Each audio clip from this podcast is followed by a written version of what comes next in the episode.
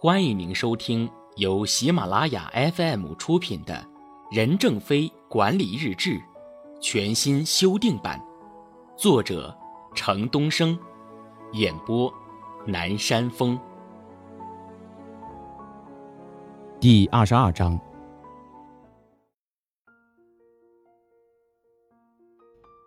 八月十三日，营销改革。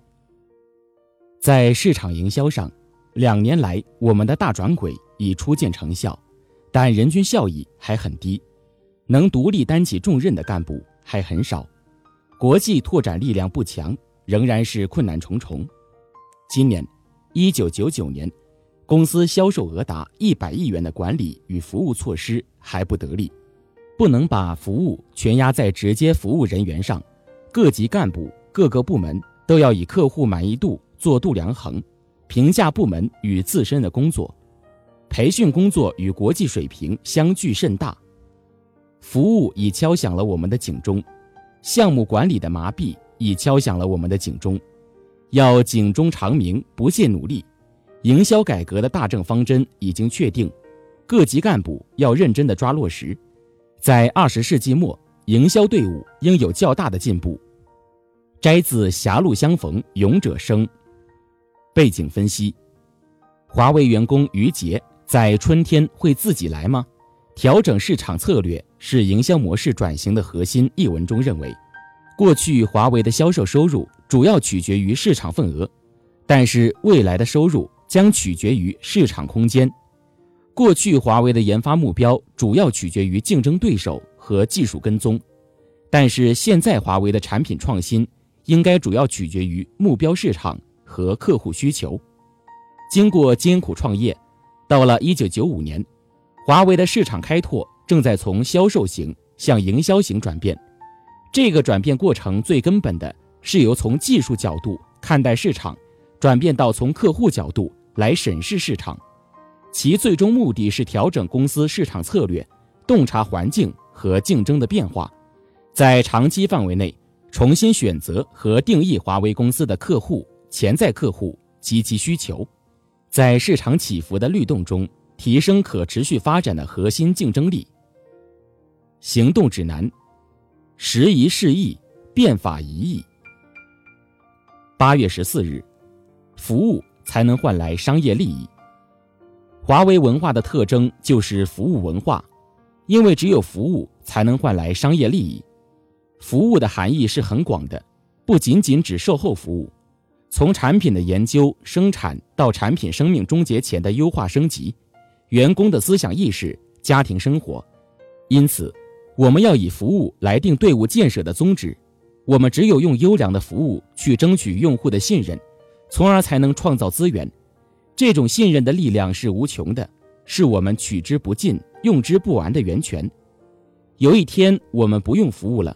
就是我们要关门破产了，因此，服务贯穿于我们公司及个人生命的始终。当我们生命结束了，就不用服务了。因此，服务不好的主管不该下台吗？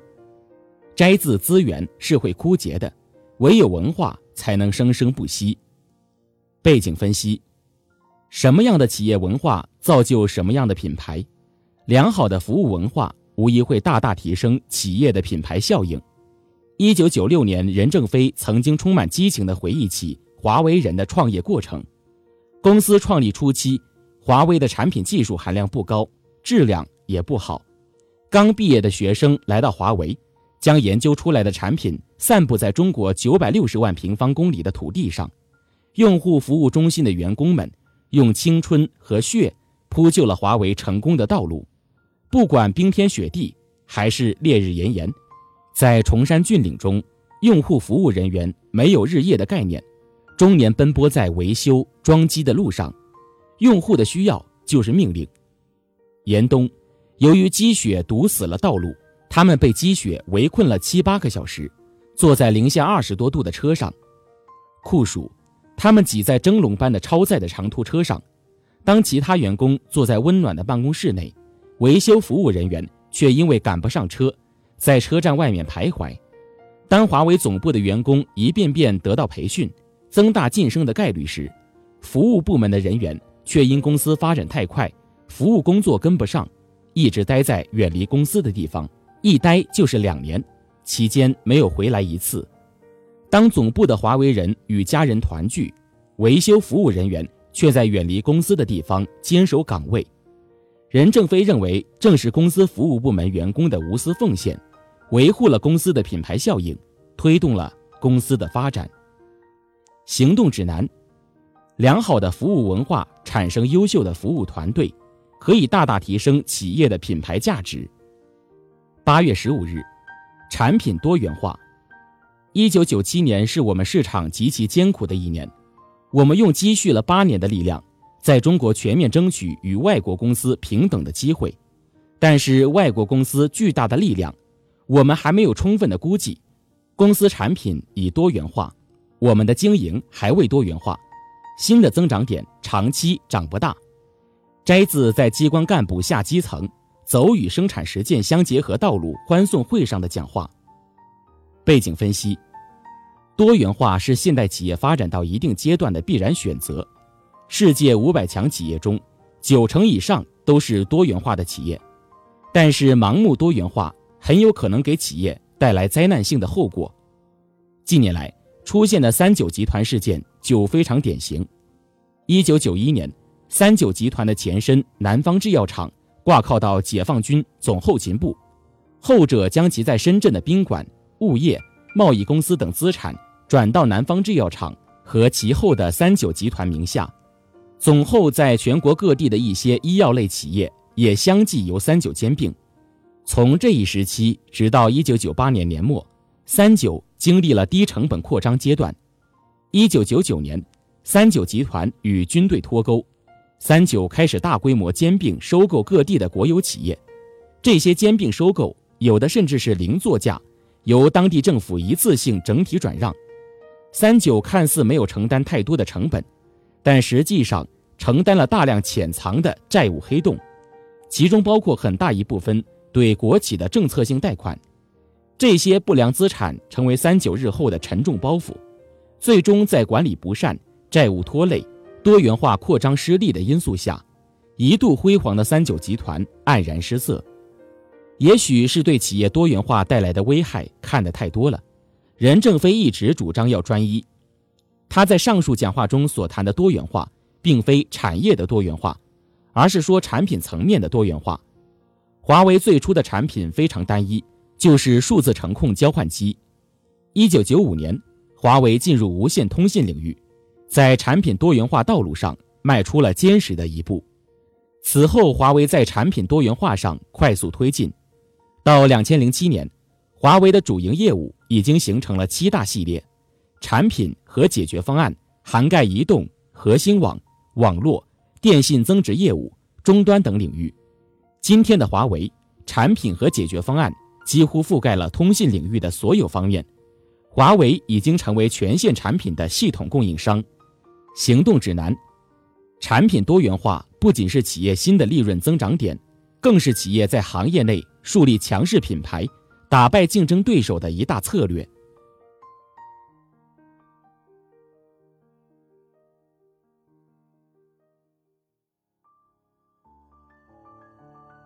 您正在收听的是由喜马拉雅 FM 出品的《任正非管理日志》全新修订版。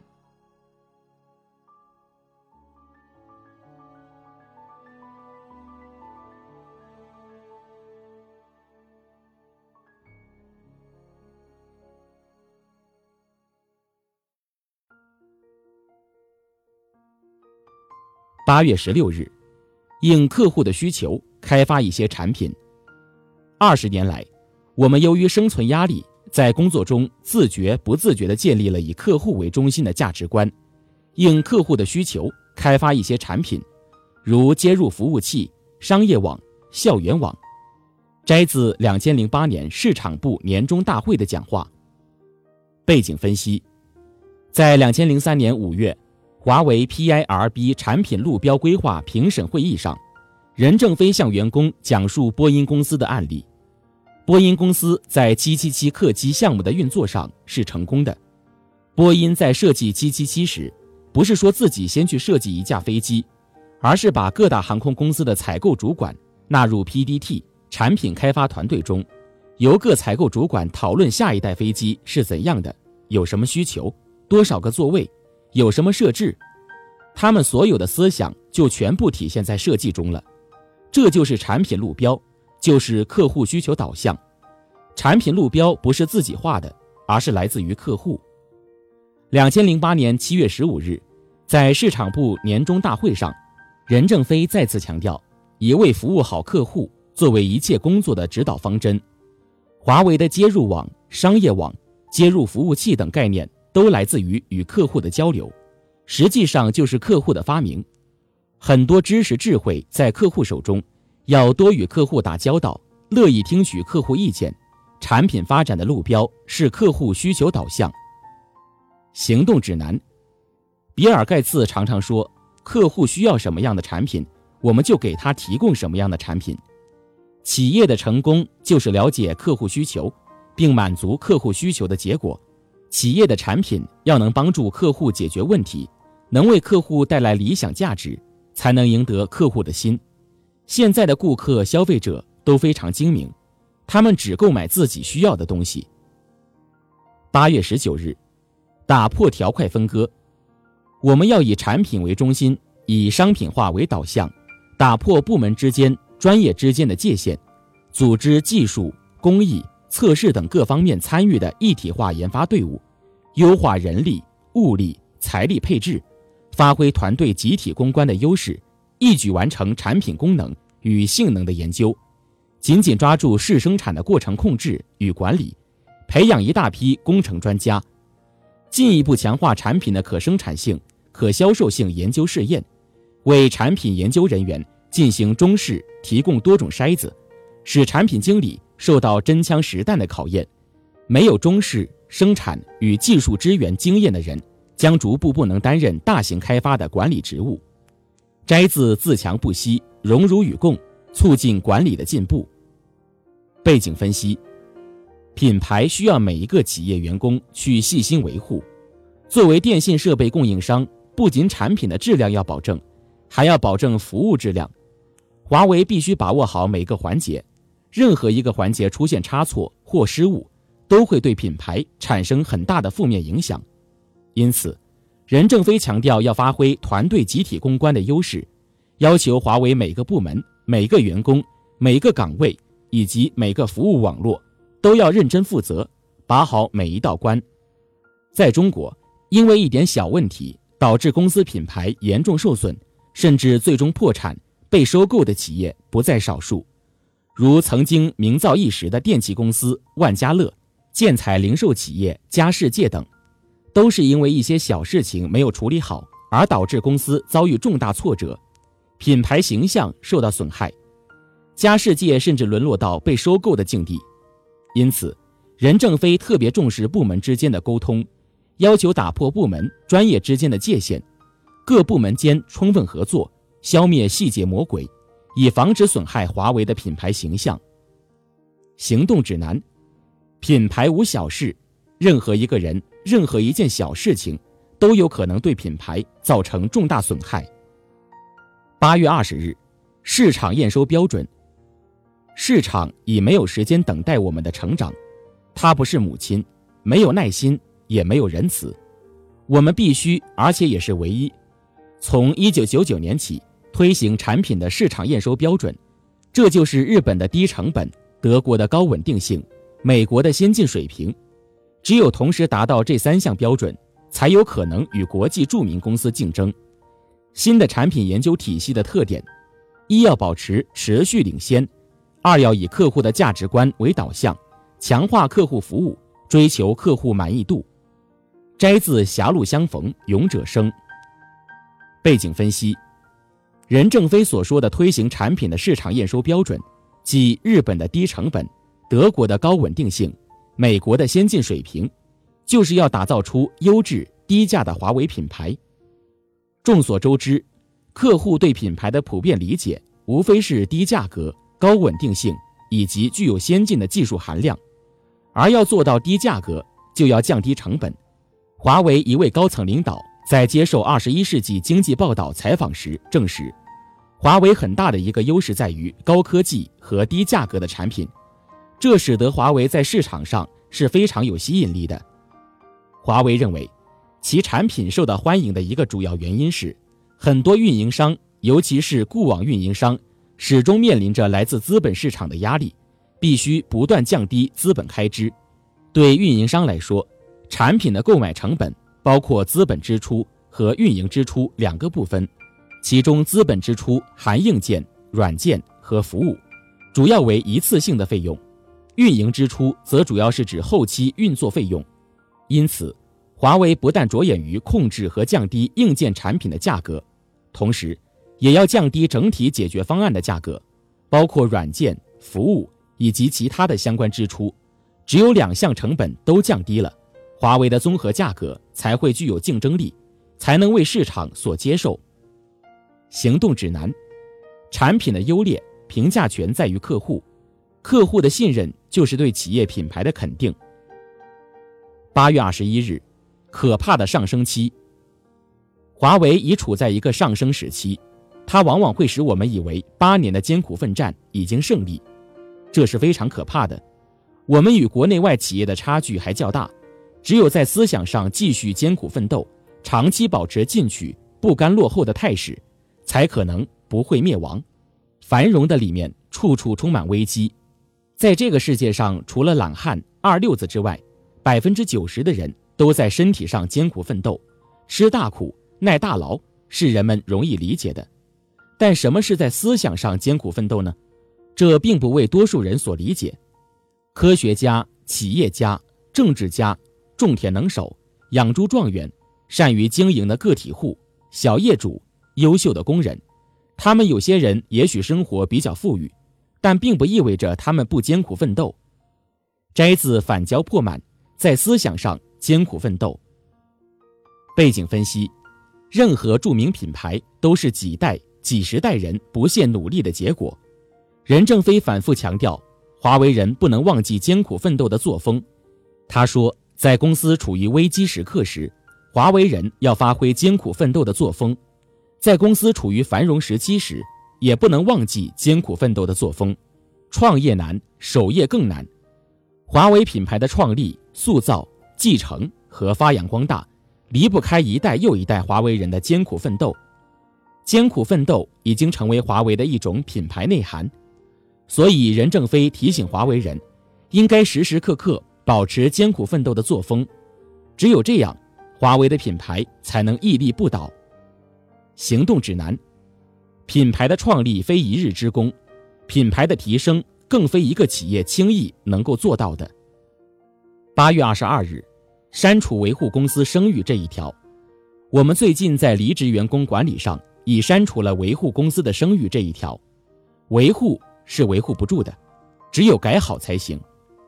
摘自二零一零年十一月二十五日改善媒体关系座谈纪要。背景分析：在过去的华为离职员工承诺书上，有一条款清楚地写明，离职员工要维护华为声誉。该条款的内容是：自离职之日起，两年内不开发与华为公司同类的产品，任何时候不侵犯华为公司的合法权益。维护华为公司的声誉，包括但不限于不发表、不传播有损于华为公司名誉的言论，不利于华为公司原有商业渠道从事经营活动。在二零一零年十一月二十五日改善媒体关系座谈上，任正非提到已从离职员工承诺书上删除了该条款。任正非变了，变得开放了，面对异己的声音，他体现出了强者应该有的包容态度。大家上不上天涯网？天涯网的一些评论对我们自己说错话，对社会产生的影响还要更大一点，对不对？既然那么厉害的话挂在网上，我们都可以不在乎。我们的员工实事求是地说两句批评意见，有啥了不起？公司以前对外部宣传就是各方围堵，但是能堵得住千万人的嘴吗？要适应，要顺流，不要担心木筏会碰上湍流。当时公司开放新生社区，我内心也很有压力，反对的人也很多。我们还是坚持新生社区开放。我不明白为什么家丑不可外扬。员工只要坚持实事求是，事情是亲力亲为，有不对的地方，为什么不可以外扬？从任正非如上这段开放的言论中，我们可以看到他思想的转变。行动指南：企业声誉是一个企业获得社会公众信任和赞美的程度。当企业声誉受到损毁时，最忌三种态度：鸵鸟政策、推卸责任、隐瞒事实。发生的已成事实，只有勇敢去面对，才能掌握化解事件的主动权。